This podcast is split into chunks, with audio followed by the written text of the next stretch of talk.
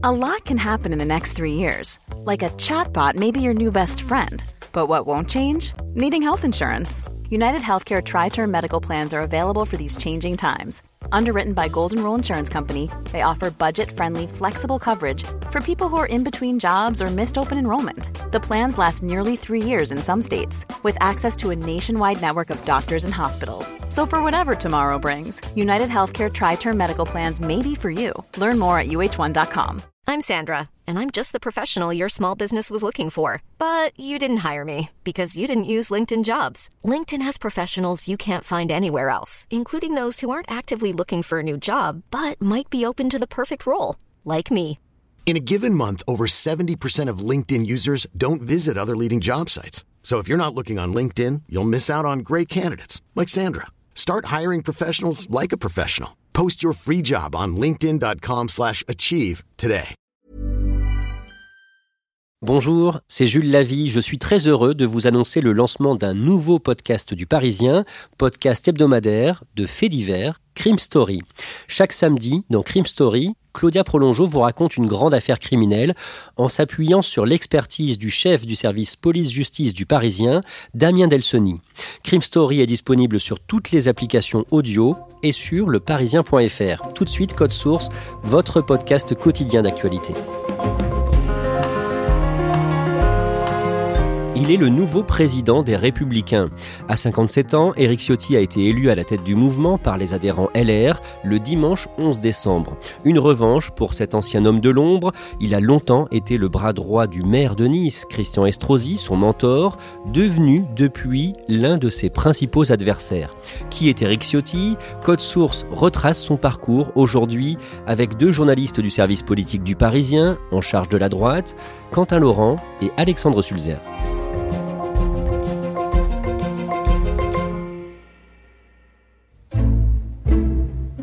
Alexandre Sulzer, le dimanche 11 décembre 2022, Éric Ciotti est élu par les adhérents républicains président du parti avec 53,7% des voix. Le soir même, dans le 20h de TF1, il promet le retour, je cite, d'une droite ferme qui rétablisse l'ordre dans la rue. Oui, il rappelle en fait ses fondamentaux de sa campagne, c'est-à-dire une ligne à droite toute sur la sécurité, sur l'immigration. Je veux une droite ferme, une droite de l'ordre, du travail, de l'autorité, de l'identité qui nous permettent de vivre comme nous avons toujours vécu. Une ligne qui soit aussi très libérale sur les questions économiques, c'est aussi un de ses grands axes de campagne. Donc il rappelle ses fondamentaux et il appelle également au rassemblement de la famille politique.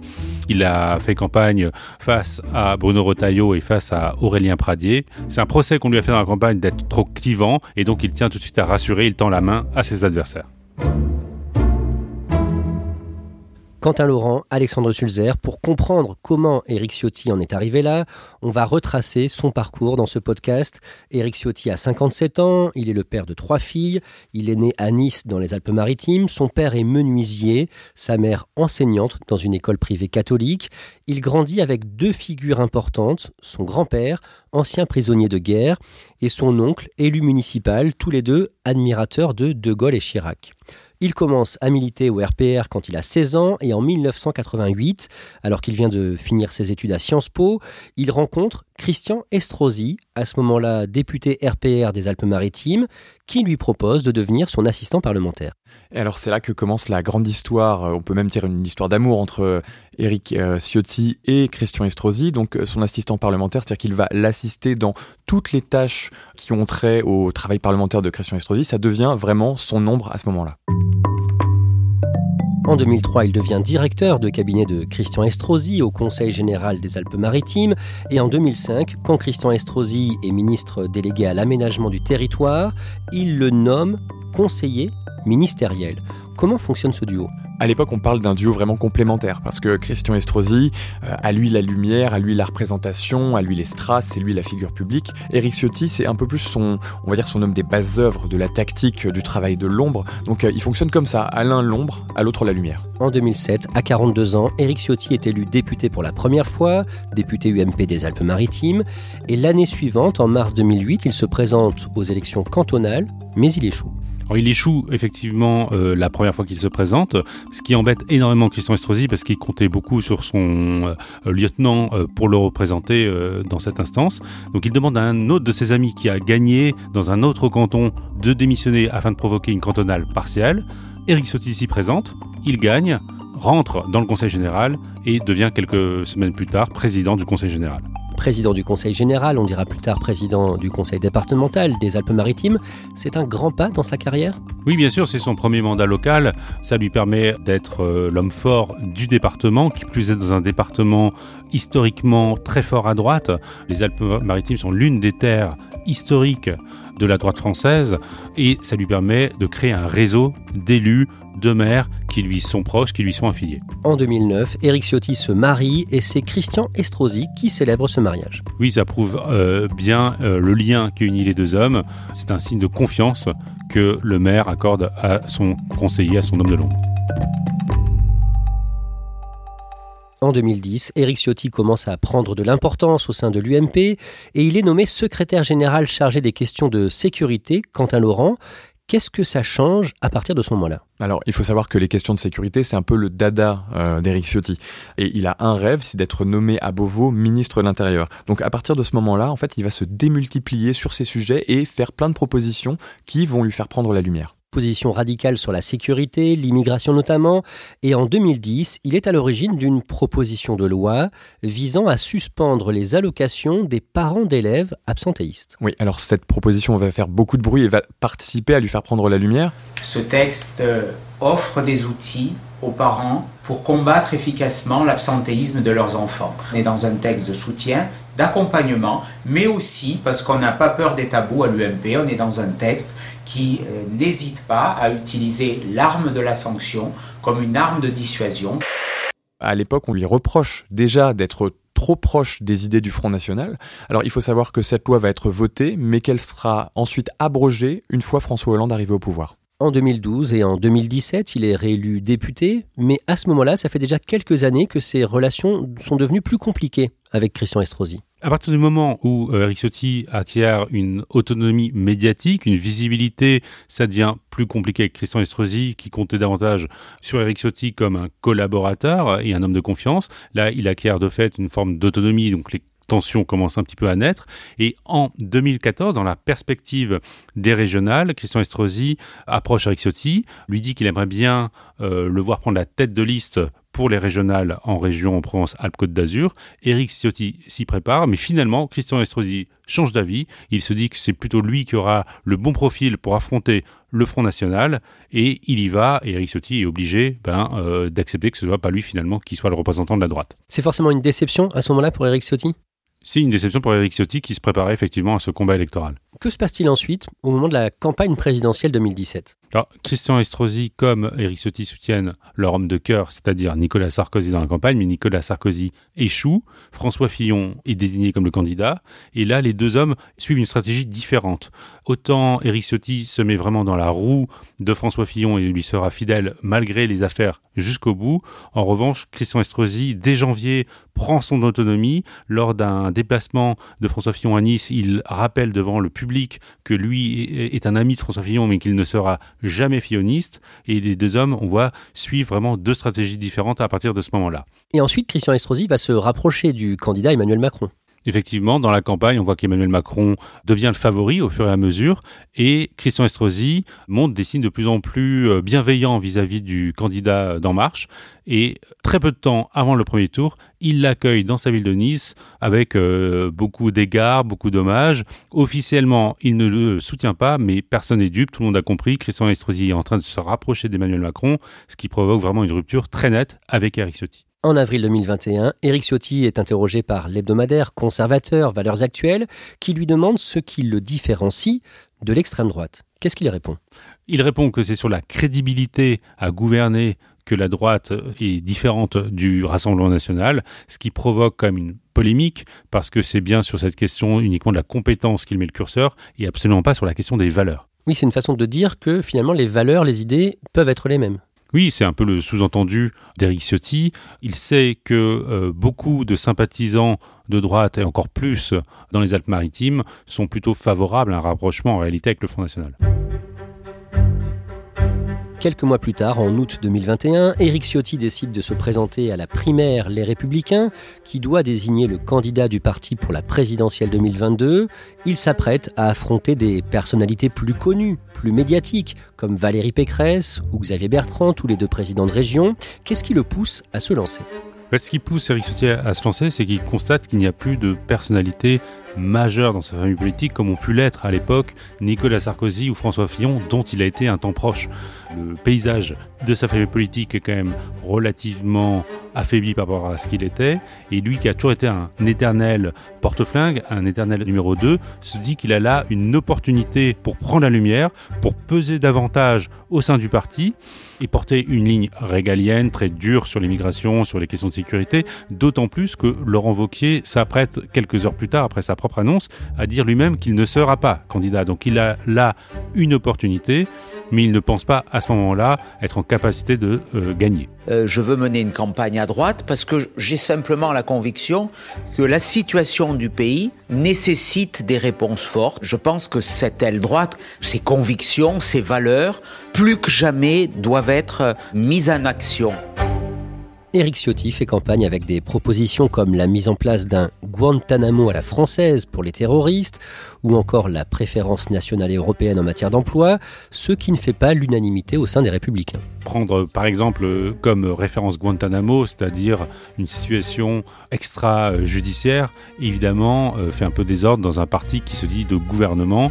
Lui-même fait référence lors de cette campagne des fois à la théorie du grand remplacement, qui est une théorie chère à l'extrême droite, et donc même en interne, beaucoup de gens se disent très choqués par les positions d'Eric Ciotti, qui lui-même assume de pourfendre ce qu'il appelle en tout cas le politiquement correct. Le 2 décembre 2021, à la surprise générale, Éric Ciotti arrive en tête au premier tour de la primaire LR avec un peu plus de 25,5% des suffrages. Seront à départager au, deuxième tour qui va s'ouvrir dès, dès, demain matin à 8h.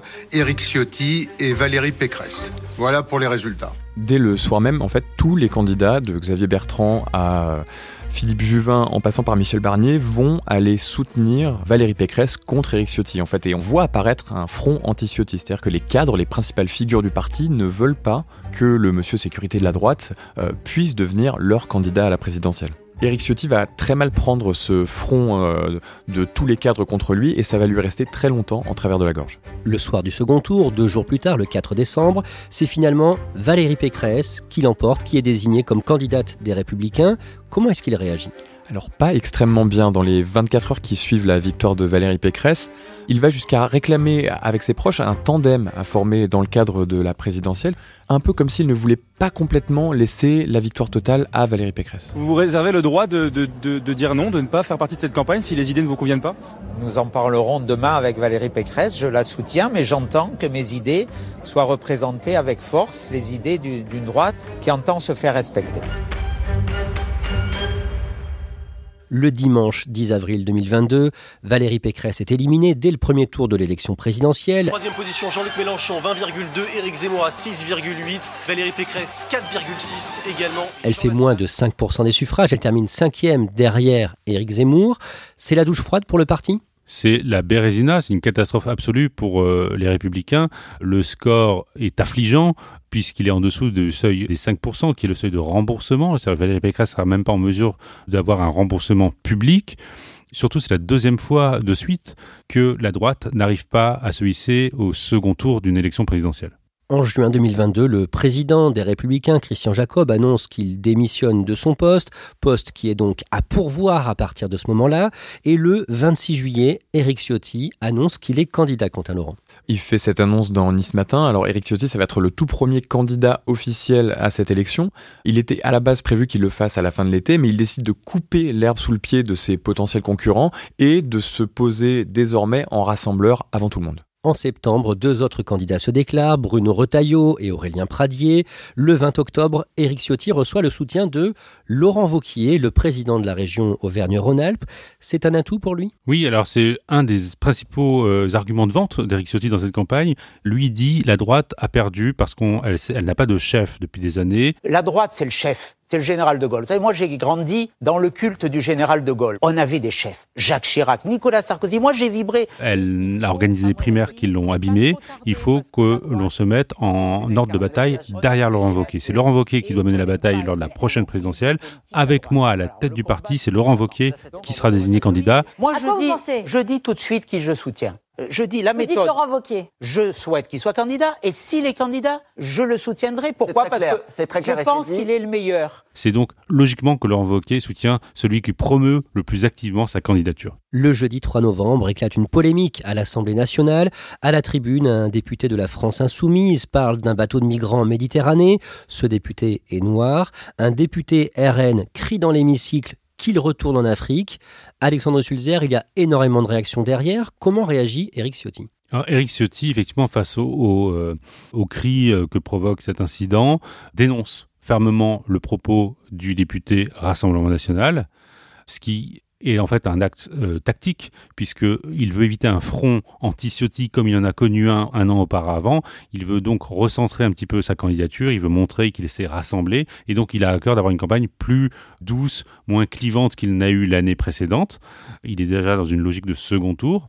Et là, en l'occurrence, il se prend un peu les pieds dans le tapis, puisqu'il se contredit un peu en allant un petit peu euh, justement euh, sur cette dénonciation d'un propos que lui-même, en réalité, aurait presque pu tenir. Bruno Retailleau sent là qu'il y a une faille, il va lui reprocher de faire ainsi le jeu de la gauche, et il gagne des voix auprès des militants des Républicains. Le 15 novembre, l'hebdomadaire Le Canard enchaîné publie une enquête selon laquelle l'ex-femme d'Éric Ciotti aurait cumulé pendant plusieurs années des emplois à l'Assemblée, à Nice et au département. Dans la foulée, le parquet national financier, le PNF, ouvre une enquête, mais cette information n'affecte quasiment pas la dynamique de campagne d'Éric Ciotti. C'est très difficile de mesurer l'impact qu'a pu avoir cette information euh, auprès des militants les républicains, d'autant que ils ont déjà vécu les affaires Fillon et certains ont parfois l'impression qu'on attaque systématiquement leurs champions, euh, leurs hommes politiques. On a croisé des militants qui, euh, globalement, n'en avaient pas grand-chose à faire en se disant que, bon, peut-être que c'était une pratique commune à l'époque, ou certains qui estimaient qu'on était un peu dans une sorte de complot où on voulait forcément salir euh, leurs hommes politiques. Mais ça ne semble pas avoir, en tout cas, changé le cours de l'élection. Résultat du scrutin, le dimanche 4 décembre, Éric Ciotti arrive en tête au premier tour de l'élection pour la présidence des Républicains, 42,7% des voix, assez loin devant Bruno Retailleau et Aurélien Pradier, et le week-end suivant, le dimanche 11 décembre, il devient président du Parti Les Républicains avec 53,7%. Quant à Laurent, il aurait presque pu gagner dès le premier tour?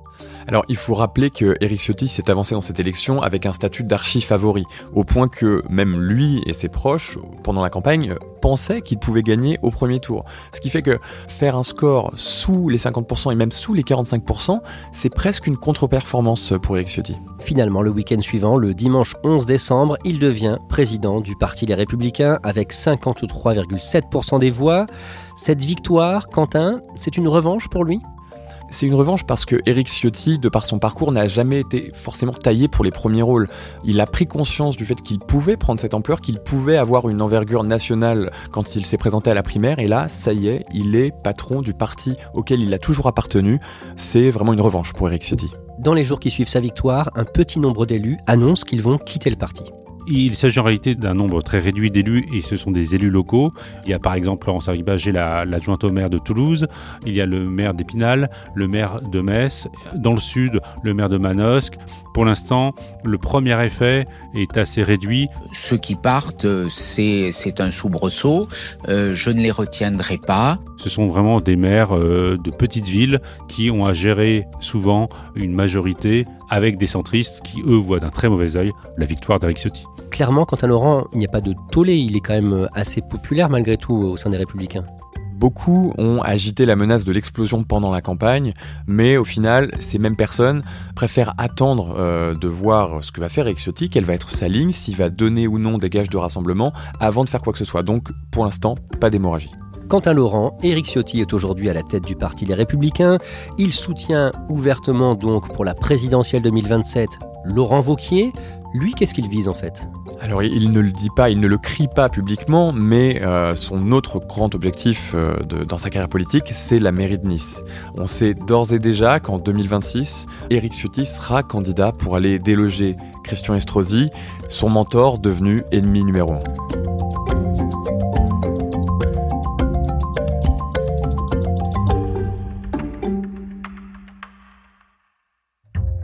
Merci à Quentin Laurent et Alexandre Sulzer. Code Source est le podcast quotidien d'actualité du Parisien.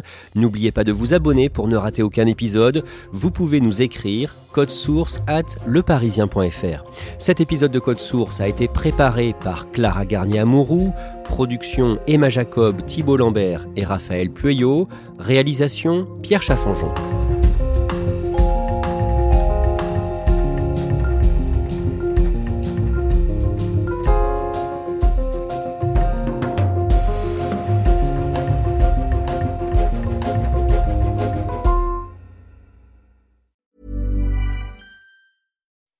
When you make decisions for your company, you look for the no-brainers. If you have a lot of mailing to do, stamps.com is the ultimate no-brainer. Use the stamps.com mobile app to mail everything you need to keep your business running with up to 89% off USPS and UPS. Make the same no-brainer decision as over 1 million other businesses with stamps.com. Use code PROGRAM for a special offer. That's stamps.com, code PROGRAM.